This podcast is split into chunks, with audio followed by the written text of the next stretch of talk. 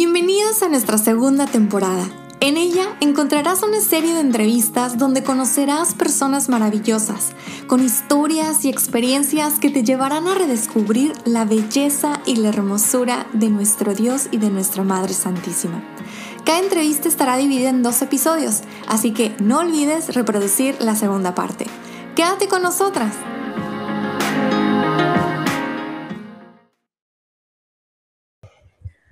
Hola, hola, bienvenidos a su programa de Como ella. Estamos muy, muy contentas de estar una vez más con todos ustedes y más contentas también por nuestra invitada especial del día de hoy. Conmigo está Tere, pero también está Brenda Noriega. Brenda, ¿cómo estás? Bienvenida.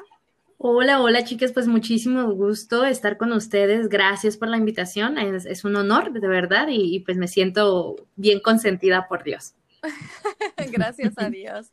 Bueno, pues, ¿qué les parece que si antes de, seguir adelante con este gran episodio, ¿por qué no comenzamos con una pequeña oración? Brenda, ¿nos puedes hacer el gran honor?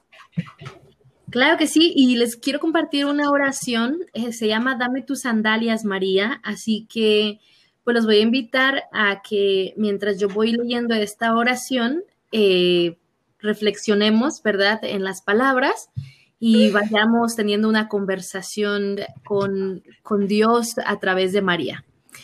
Pues los invito primero, ¿verdad?, a ponernos en la presencia del Señor, en el nombre del Padre, del Hijo, del Espíritu Santo. Ahí donde estemos, respiremos un poquito, centrémonos en el aquí, en el ahora. Recordar que somos nosotros los que entramos en presencia de Dios, que Él ya nos estaba esperando, ansioso, deseoso de que entráramos en conversación con Él.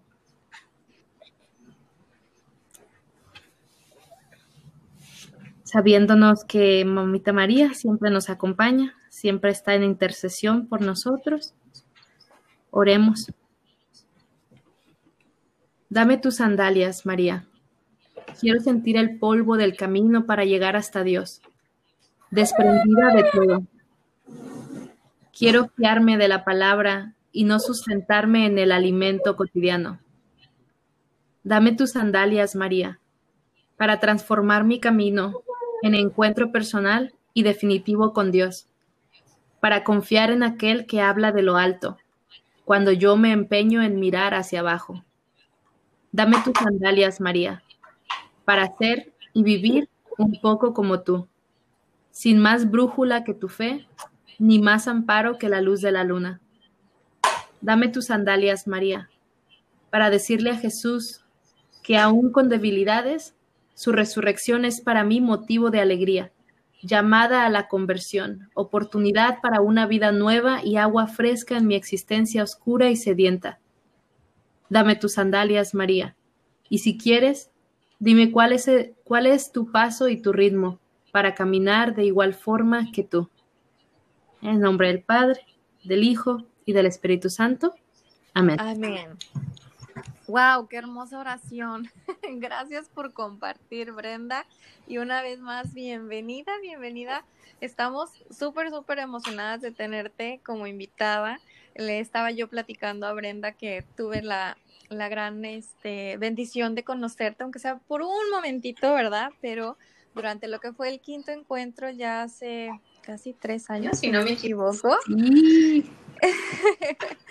y, pues bueno, yo le dije a Tere, no, tenemos que, tenemos que traerla, tenemos que eh, platicar con ella un ratito para que todos los que nos escuchen pues también la conozcan, ¿no? Y, y, sepan un poquito de quién es Brenda, de qué es lo que está haciendo Brenda, qué ha hecho Brenda. Y, y pues que sea como que esa, esa motivación, yo te decía fuera del programa, ¿no? creo que por mensajito que, pues bueno, la, de la manera en que estás involucrada con la juventud ahorita, la verdad es que está súper padrísimo y más por la gran necesidad que tenemos. Así que, pues bueno, ¿cómo, ¿qué te parece si, si nos platicas un poquito de quién es Brenda, de dónde eres, ahorita qué estás haciendo, tal vez cómo fue que llegaste a donde estás ahorita y, y pues de ahí nos vamos. Uy, eso es así como que charla para rato, pero a ver. Comencemos con la primera. ¿Quién es Brenda? Bueno, Brenda es una joven de 31 años ya. ya ni me lo creo, ya 31 años. Ay, sí, pero ya me dicen señora, ¿eh? Ya los, los muchachos de adolescentes ya me dicen señora. Y bueno, eh, yo nací, crecí en México, Irapuato, Guanajuato, y a los 17 años, pues mis papis me mandan a Estados Unidos, en realidad para rescatarme de mí misma, ¿no? Este, ya un poco voy a hablar más adelante de eso porque tiene que ver con mi conversión. Y pues, ¿quién es Brenda más? Bueno, pues yo soy promotora y educadora de misiones para los padres y hermanos de Marinol. Eh, la primer asociación misionera o sociedad, perdón, la primer sociedad misionera o de misiones de Estados Unidos. Ellos ya llevan más de 100 años y pues eh, soy una, soy una muchacha, un ministro joven, me digo yo, ¿verdad? Que soy un ministro joven, una servidora del Señor joven que se la pasa regándola aquí y allá por todas partes y pero mira, sigo intentando, la verdad, tengo un deseo de, santidad muy grande que no, no sé en qué eh, momento exacto comenzó en que en el año pasado, en el 2019, por ahí alrededor de abril más o menos, yo comencé a tener como este deseo tan, pero tan enorme, así como una sed de, de santidad. Y, y cada vez que pienso en, el amor de Dios y su misericordia, porque Brenda es una joven que ha sido perdonada em, de una forma tan misericordiosa por Dios, abrazada por Dios, em, y lo sigo siendo día a día, pero redimida, transformada por Dios y convertida así totalmente, eh, casi de 360 grados, mi vida ha dado wow, qué interesante. Bueno, ahora sí, a ver. Ahora sí vamos a cómo, por qué digo que he sido convertida, transformada y redimida, ¿verdad? Ah, ¿De, qué, ¿De qué te rescataron tus papás? De sí, yo también quiero saber. Pero, ¿qué estabas haciendo? Mira, es por eso que les decía que era una larga historia, pero voy a tratar de resumirla. Llevo llevo como 13 años tratando de resumir la historia y como que todavía no aprendo. Pero, em, pues yo comencé a la edad de, bueno, a los 15 años conocí a mi primer novio y estuve como, como tres años, de los 15 a los 17 y medio, que es cuando me mandan para acá. Y en el último, pues el último año y medio, pero los dos años casi con él fueron maltrato físico, psicológico, sexual, emocional. Eh, mis papis no sabían, obviamente nadie sabía, pero en los últimos seis meses de esa relación, ah, yo comencé a entrar en lo que era el ocultismo, em, la brujería, magia negra, inicios de satanismo.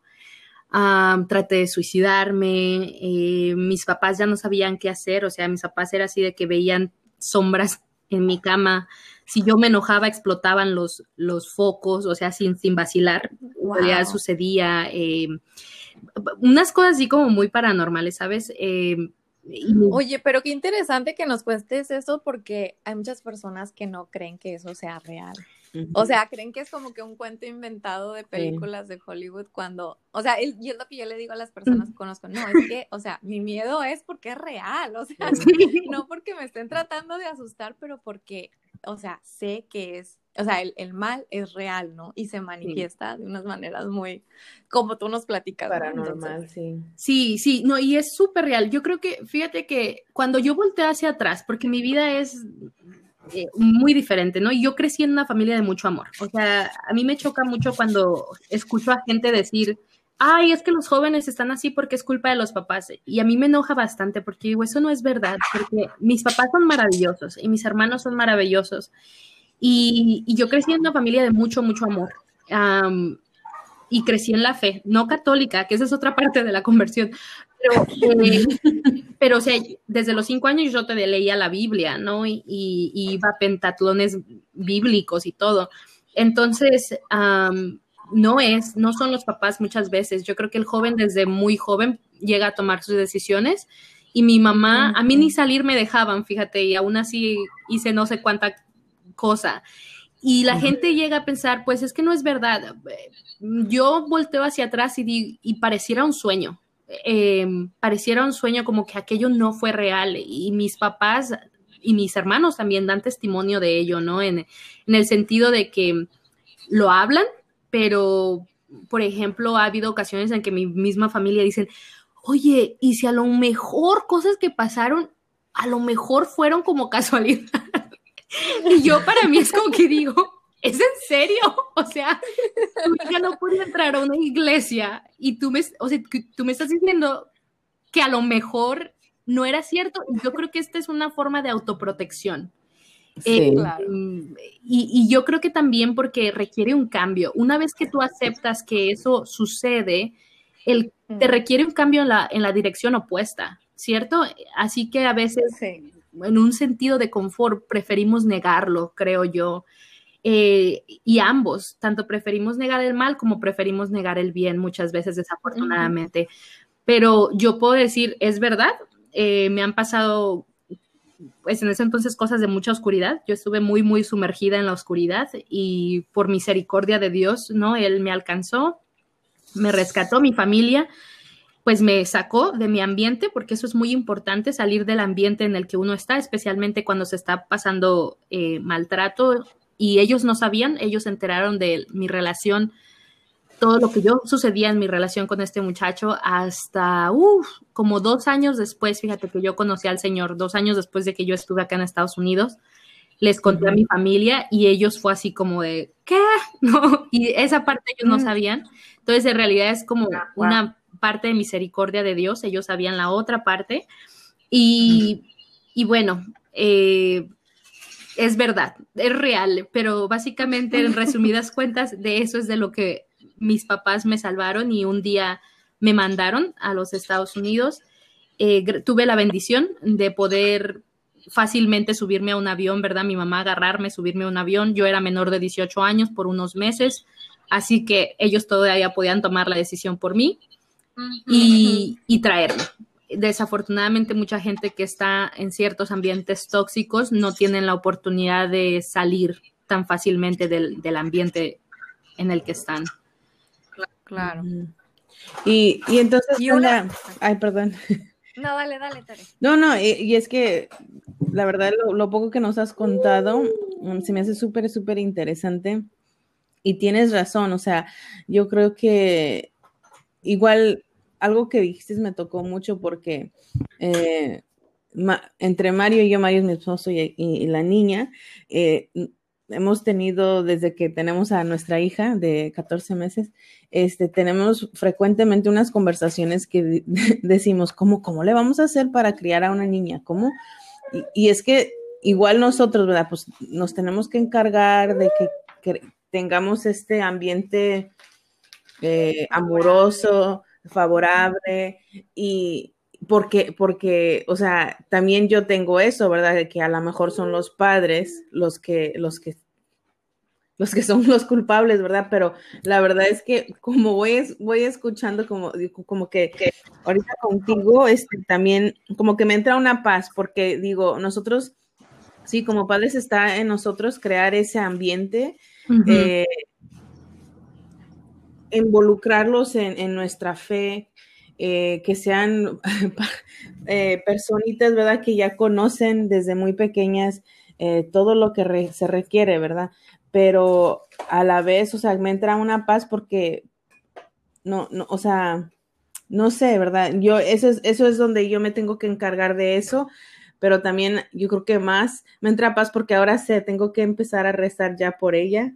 Es más, creo que hasta ya voy tarde, tengo que empezar a rezar por ella y por las personas que entran en su vida, porque Igual, igual, ¿verdad? No, no, igual, ahorita que también dijiste que tus papás te encerraban, que no te dejaban salir, no que te encerraban, ¿verdad? Pero que no te dejaban salir.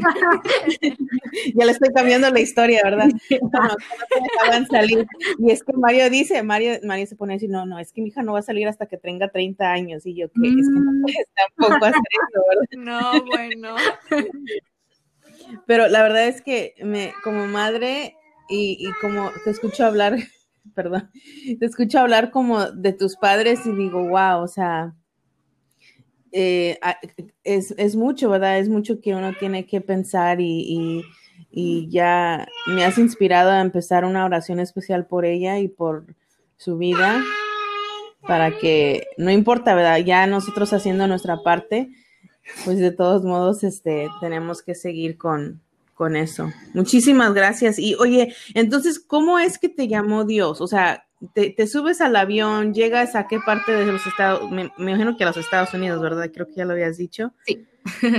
sí, mira, antes de pasar a eso, solamente quiero mencionar algo porque creo que es importante para los papás eh, y esta pregunta me la han hecho antes a través al recorrido de los años.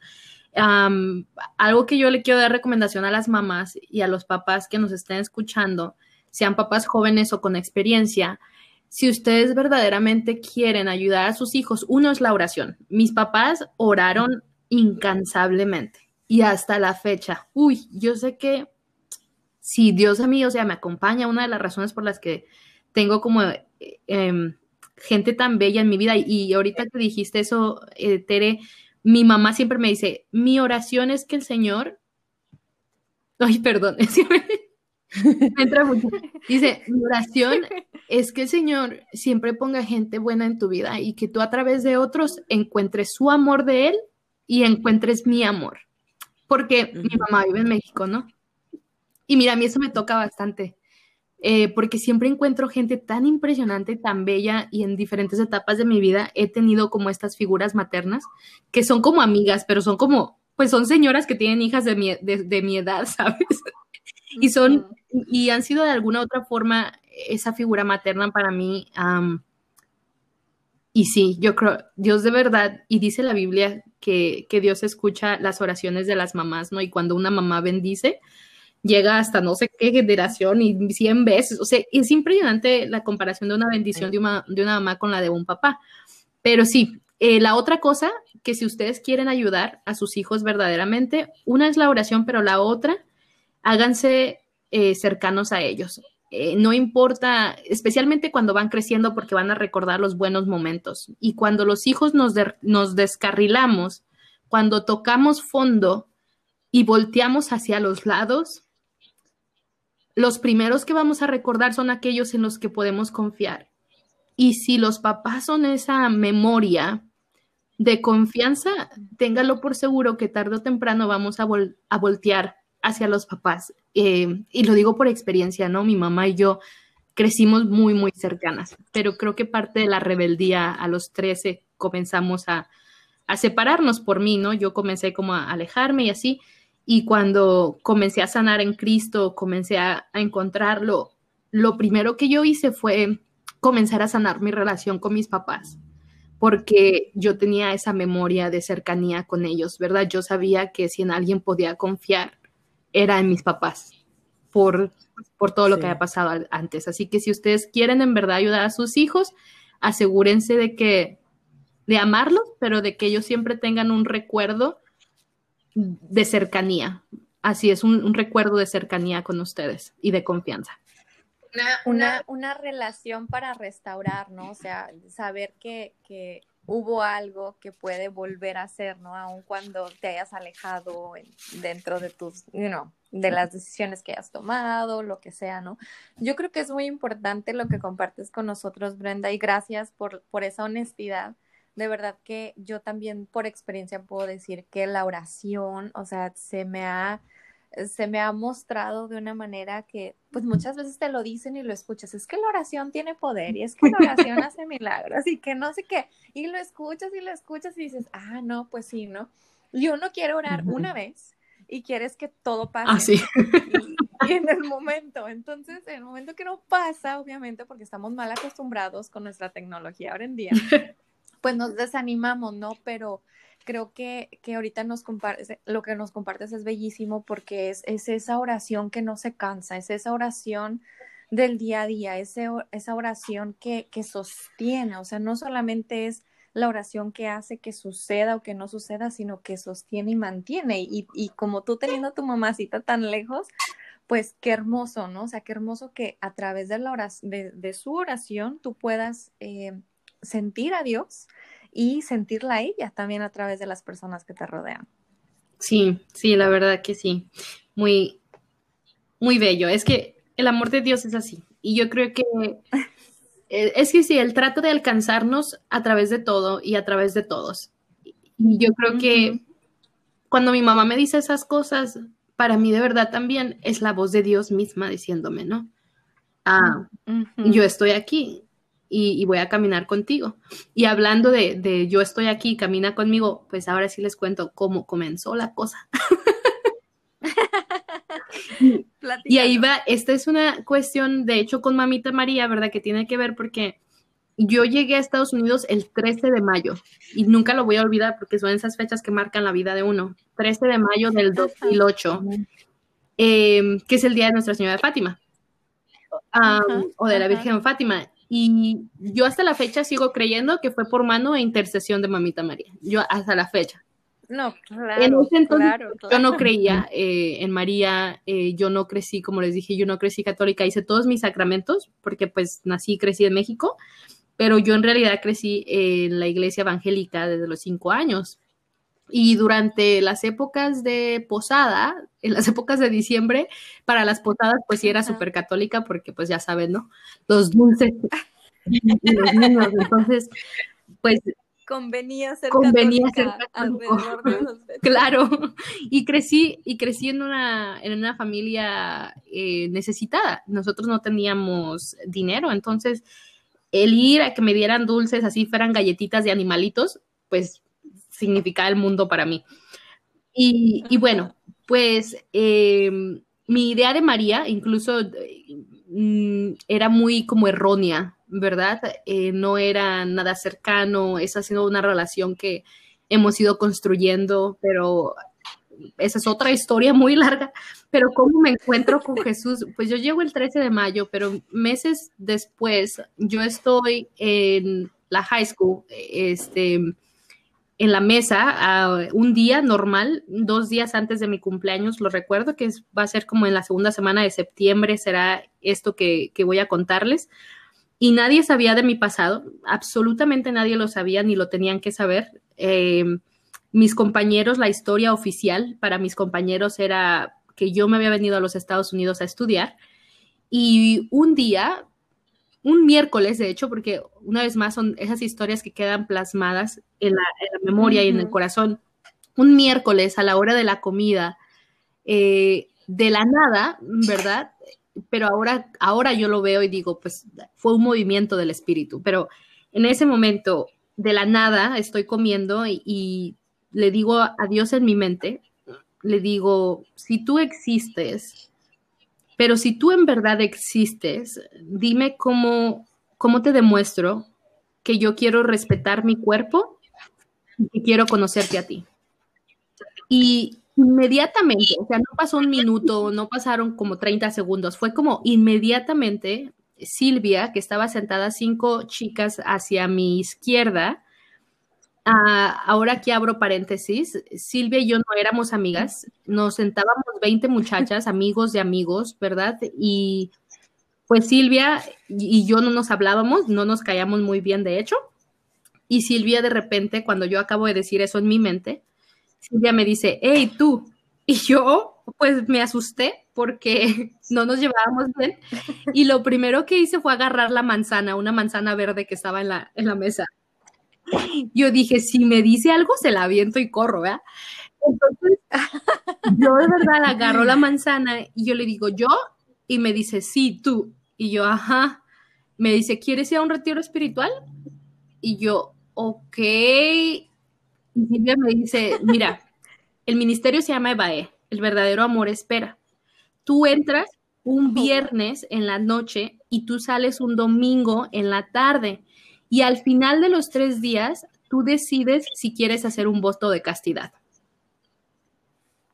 O sea, para, se me puso la piel chinita. Para mí era muy claro, o sea, y una vez más, Silvia no invitó a nadie, a nadie en la mesa, solo me invitó a mí. Eh, ni siquiera invitó a sus amigas. Silvia me hizo una invitación muy concreta, que en realidad era para mí Dios mismo, ¿no? A través de ella. Yo le hice, yo le hice dos preguntas concretas. Cómo, cómo respetar mi cuerpo y cómo conocerte a ti. Yo no tenía el entendimiento de todo lo que implica la castidad, pero sabía lo que significaba la palabra y, el, y lo mínimo que creo la mayoría conocemos, que es no tener relaciones sexuales, ¿verdad? Entonces, eh, Dios fue muy conciso en, en responderme y no tardó, no tardó. Y me dijo, pues, ¿cómo ves, verdad? Y yo así, yo le dije, déjame hablo con mi hermano, porque mi hermano estaba ah, como mi custodio, de alguna forma, mi tutor, mis papás, mi mamá me trajo, pero se regresa. Y eh, eso fue en Fresno, ¿no? Entonces, mi hermano y su esposa en ese entonces estaban en encuentro matrimonial y yo pues hablo con mi hermano y, mi hermano me dice, pues claro que sí. Entonces, a las dos, a la semana de eso, porque eso, a la semana de eso era el retiro, eh, que eso es otra cosa que ya después me entero eventualmente porque no había cupos en el retiro. ella tuvo básicamente que preguntarle a la coordinadora en ese entonces, rogarle que me dejara entrar y la coordinadora le decía, pero ¿por qué tienes tanta insistencia en que esta muchacha venga al retiro? Ya no hay cupos, o sea, ya no hay cupos. Y ella le decía, yo no sé por qué, pero es que yo lo sé en mi corazón, ella tiene que venir. Y Dani, que era la coordinadora en ese entonces, y ya Dani me lo contó a mí como meses después, ¿sabes? Cuando yo ya estaba en el ministerio. Dani me dice, Brenda, yo lo oré y yo sabía en mi corazón que tú tenías que hacerlo, yo no te conocía, pero yo lo sabía y tuvimos que como pelear con, en contra de la mesa de coordinación completa, ¿no? Em, y ahora yo, cuando ya fui yo parte de la mesa de coordinación y todo, y vi todo lo que implicaba, yo dije, ay, pues es que con razón no, o sea, es que no había cupo sí, claro. Por eso no querían ya aceptar a alguien a una semana del retiro y ya los cupos se habían cerrado un mes antes. Entonces, em, muy providencial, ¿sabes? Ya eventualmente vi todo eso. Y en el retiro, bueno, asisto al retiro y esa es otra historia. Esa es otra historia. Em, que fue algo, un encuentro muy paranormal, ¿no? del de alguna forma con, Jesús, un encuentro muy, muy privado con la Eucaristía. Yo no sabía qué era el, bendito sacramento de la Eucaristía. O sea, sí en tomar mi primera comunión, pero no en, el, no en el sagrario, ¿verdad? No como el Blessed Sacrament, no, no lo sabía como el Santísimo.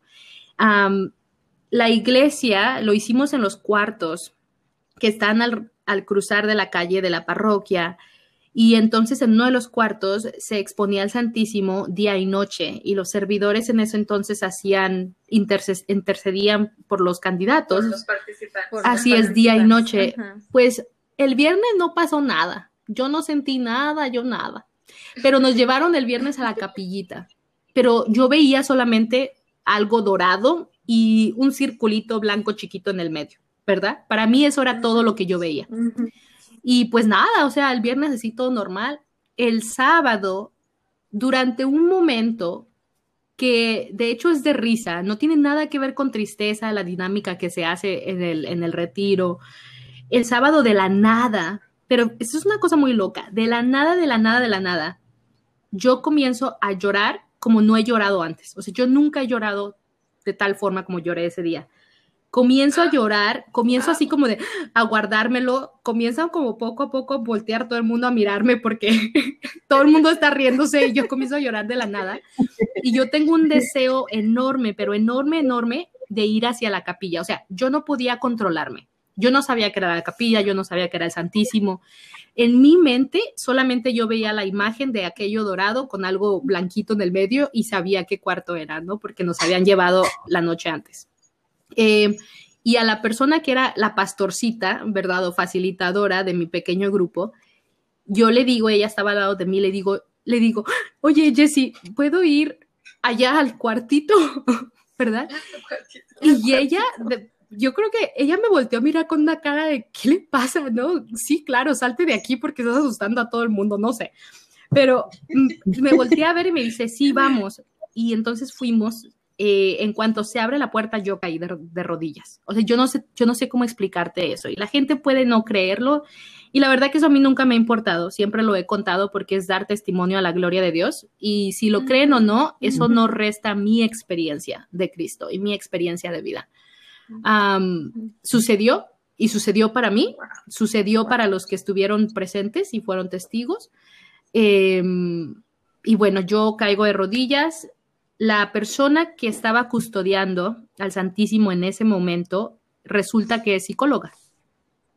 Y o sea, las cosas, ¿no? El Señor, justamente una psicóloga es a quien lleva en ese momento. Y es una psicóloga bellísima, de un corazón eh, bellísimo, ¿no? Muy linda. Bueno, eh, ella pone su mano en mi hombro. En cuanto yo caigo de rodillas, cierra la puerta, ella viene, pone su mano en mi hombro, se hinca al de mí y ¡fum! Ahí es cuando sucede mi experiencia de Cristo así súper paranormal. y después de eso, pues ahí comienza la historia.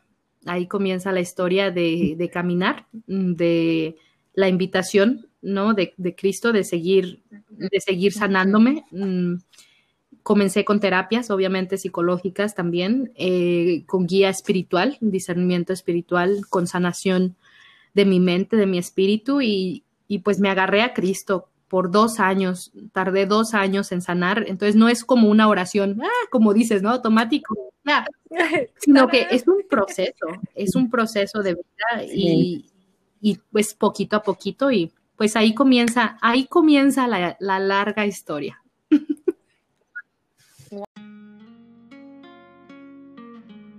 Acabas de escuchar la primera parte de nuestra entrevista. Si deseas continuar, reproduce la segunda parte. No olvides compartir nuestros episodios. Compartir es llevar el amor de Jesús y de María a los demás. Bendiciones.